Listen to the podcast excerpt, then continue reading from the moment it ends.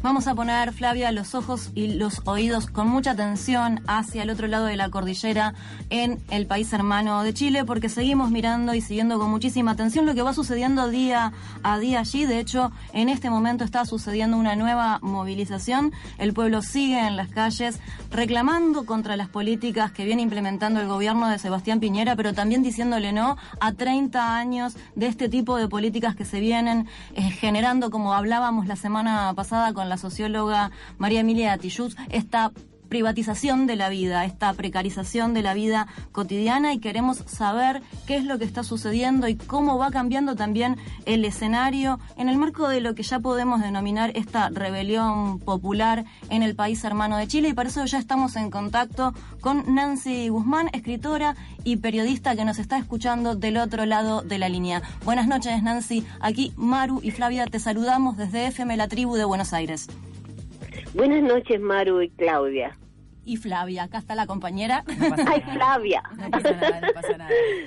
Nancy, Disculpa. muchísimas gracias por hacerte este ratito para poder conversa- conversar aquí con nosotras y en principio pedirte algunas impresiones, algunas imágenes de lo que se está viviendo en este momento en Santiago de Chile. Bueno, antes que nada quería decirles que, tal como dice Gramsci, la indiferencia es el peso muerto de la historia. Y cuando ustedes se preocupan de esta historia, es quiere decir que en algo avanzamos.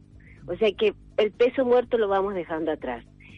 Eh, mira, a estas horas en Santiago ocurren manifestaciones en la zona céntrica, en la plaza, específicamente en la zona de la Plaza Italia, donde tienen aislado a los sectores que están protestando, que son por lo general estudiantes, o sea, en este momento son los estudiantes los que toman la calle y los trabajadores de la educación.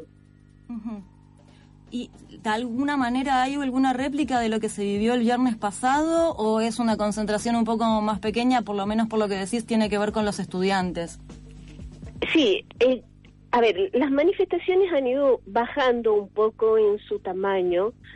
El viernes fue como el clímax de una situación y a partir de ese viernes los medios de comunicación y el, el- el- todo el sector gobernante más la- la- los sectores de la política profesional se juntaron en función de bajarle el perfil a las movilizaciones y crear, digamos, en, en- en cierto sentido, una política y una estrategia para eh, evitar que estas manifestaciones eh, realmente de unas dimensiones que nadie se esperaba siguieran eh, paralizando al país. Eh, eso ha sido deso- desobedecido por los estudiantes que son quienes en realidad inician toda esta desobediencia civil.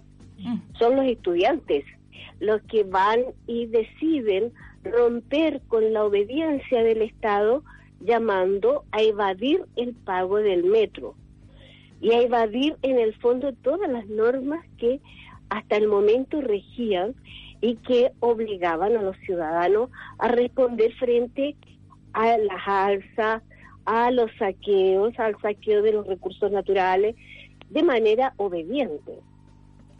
Nancy, después de la semana pasada de la gran, inmensa, multitudinaria movilización que se vivieron allí en las, en las calles de la ciudad de Santiago, sucedieron algunas cosas. Eh, por ejemplo, Piñera eh, levantó la medida del estado de emergencia y del toque de queda, dijo que su gabinete iba a renunciar. ¿Qué nos dejó? ¿Qué resonancias nos quedan de esa, de esa multitud en la calle pidiendo que Piñera se vaya, pero Piñera no renuncia y parece que renuncia solamente su gabinete? Bueno, eh, yo- eh, lo que hubo ahí fue un acuerdo, un acuerdo político entre gobierno y la oposición que hoy día está en el Congreso, o sea, la, la oposición que tiene representación parlamentaria. Ahí hubo un acuerdo de mantener el, el, el quo, o sea, no cambiar nada y simplemente dar ciertas dádivas, eh, terminar con el estado de emergencia, sacar a los militares de la calle, cambiar partes del gabinete y eh, a, a más largo plazo, o sea, no sabemos a qué plazo tampoco, llamar a una nueva constitución. Hasta, hasta en ese punto se desmovilizó una parte importante de lo que es la, la, gran movilización. ¿Existe posibilidad de que efectivamente se convoque a una asamblea constituyente para hacer esta reforma constitucional? Bueno, eso es lo complicado, porque hasta ahora eh, todos los gobiernos, o sea, el gobierno de Michelle Bachelet, hay que recordar que llegó nuevamente al gobierno, a su segundo gobierno, porque ofreció una reforma constitucional, cosa que no se hizo.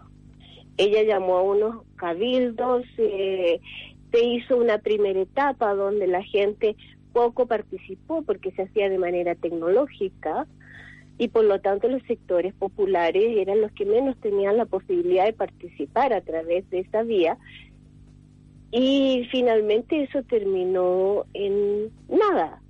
O sea, hasta ahora la constitución de Pinochet, la constitución de la dictadura, sigue sosteniendo las reglas del juego en este país. Y es eso lo que la gente quiere cambiar, porque para cambiar las reglas del juego, o sea, para cambiar la política hay que cambiar esas reglas del juego. Otra de las reglas...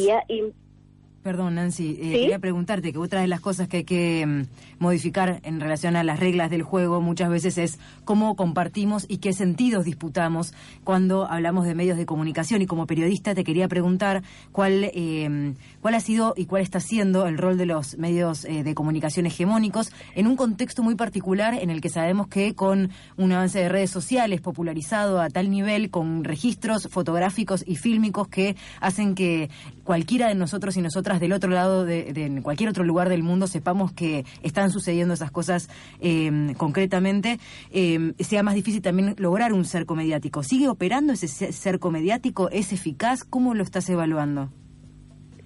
Es bastante eficaz.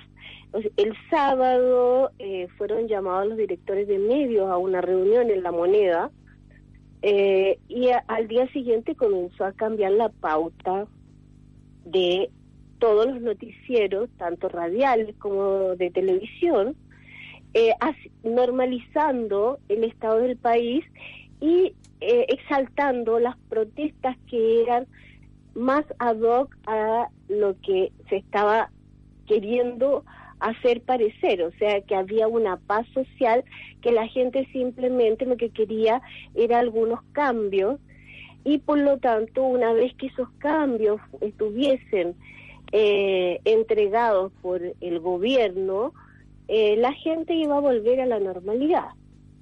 Eso hasta ahora no ha pasado, cambió el gabinete, el gabinete se endureció más porque hay más eh, ministros del ala más conservadora de la derecha, de la derecha más derecha, y por lo tanto hoy día tenemos un gabinete más duro y y donde no se ha visto cuáles son las propuestas que realmente se quieren implementar, porque por un lado el, presidente presentó un pliego a la Cámara, la Cámara ha dicho que va a rechazar parte de ellas o que la está estudiando y no sabemos cuáles van a ser los cambios que se proponen desde ese sector.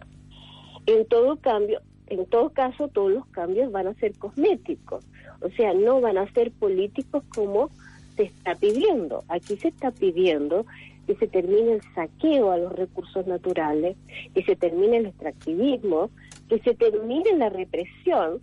Hoy día a un veedor de los derechos humanos le tiraron siete balines, está en el hospital.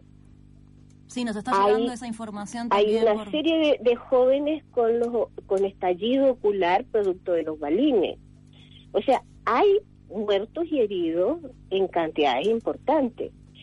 Hay personas que han sido secuestradas en la madrugada desde su casa, principalmente jóvenes. Entonces tenemos una situación que es bastante compleja. Son varias las, este, las aristas y los ejes de análisis que se pueden decir solamente a partir de esto último que dijiste, porque mencionaste el neoextractivismo y la verdad es que lo primero que pienso es en el TPP, en este Tratado de Libre Comercio del Transpacífico, por un lado, después por otro lado la burocratización política, ¿no? Que parece que tiende más a, una idea de hacernos perder el tiempo y esperar algo que por ahí es, resulte siendo solamente cosmético. Y en este, en este sentido, eh, comentarte una reflexión. Hace unos días nada más estábamos este, conversando aquí en, desde FM La Tribu con Javiera Mansi. Ella es la vocera de la coordinadora feminista 8M allí en, Chile y decía, lejos de la normalización que se pretende este, difundir desde las empresas hegemónicas de comunicación, para nosotras esto abre una nueva imaginación política. ¿Te parece que es tiempo de una nueva imaginación política? Yo creo que se están abriendo, o sea, se abrió una imaginación política nueva, lo que yo llamo una revolución dentro de la revolución, que es justamente este, este, eh, esta llamada que se hace a la evasión. O sea, aquí hay un saqueo en nuestros países. El extractivismo es el saqueo. El extractivismo lo único que produce es la concentración de la riqueza en nuestros países y la, y la concentración de la pobreza, pero además lo que produce a largo plazo es la pobreza para todos. Lo que produce a largo plazo es la violación de los derechos humanos. Lo que produce a largo plazo es un nuevo genocidio.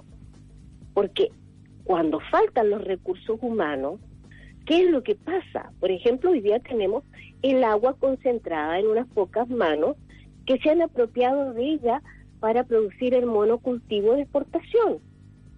Y no tenemos agua para beber en, en, gran parte de la zona central. O sea, tenemos el agua concentrada en la producción de recursos que van a otros países. Y eso es grave. Tenemos hoy día un mar que está saqueado y a donde hay 20 especies que están en proceso de extinción. Tenemos un mar contaminado por la sobreproducción de salmones. Tenemos una minería que ha saqueado el agua, ha terminado las nieves naturales, o sea que son los recursos de agua futuros. Y por lo tanto estamos viviendo en un país que está terminando con toda su riqueza natural. Y eso significa hacia adelante una pobreza generalizada, porque quienes saquean además de saquear, sacan los recursos del país. Y por lo tanto en, el país no queda nada. Queda una riqueza transitoria, una riqueza ilusoria. Y eso es lo que está pidiendo la gente que termine. O sea, no queremos más saqueo. y frente a ese, a ese, a esa, a ese, a ese grito y a ese deseo desesperado, es que los jóvenes llamaron a la evasión. Hay que eh, se saquea. O sea, ¿por qué tenemos que aceptar que se nos siga saqueando sin evadir ese saqueo? Un denominador común en toda América Latina, esto que casi estás describiendo en la situación de Chile. Exactamente. Entonces, ¿por qué tenemos que permitir que se nos saquee y no evadir ese saqueo?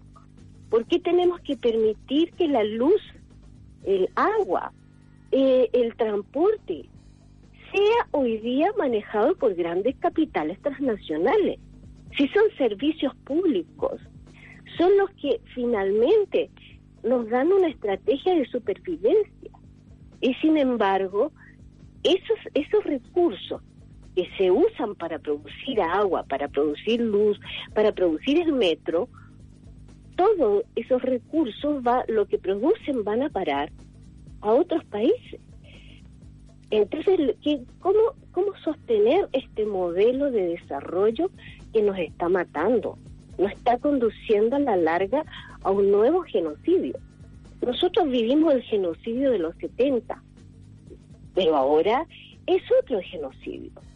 Genocidio porque tenemos que en Colombia hay más de 500 asesinados, 500 eh, eh, luchadores sociales que eh, por los recursos naturales, defensores de los recursos naturales, que son asesinados. Tenemos asesinados en Brasil, tenemos asesinados en Centroamérica, tenemos asesinados en México, tenemos asesinados en Chile, en Argentina, por defender esos recursos. O sea, ¿qué estamos esperando? ¿Esperamos que eso sea masivo? Eso ah. no es posible. nuestra historia y nuestra memoria tiene que estar presente hoy día en defender eso, porque no podemos repetir la historia. Nancy, te agradecemos muchísimo por este contacto. Se nos está terminando el tiempo aquí en el programa. Ojalá que podamos seguir conversando y pensando también todo esto porque está muy lejos de sernos indiferente. Muchas gracias y me alegro que ustedes estén pendientes de lo que pasa en nuestro país porque esto que pasa en nuestro país antes pasó en Ecuador y va a seguirnos pasando. Te mandamos un abrazo muy grande desde aquí, desde Buenos Aires. Un abrazo para ustedes.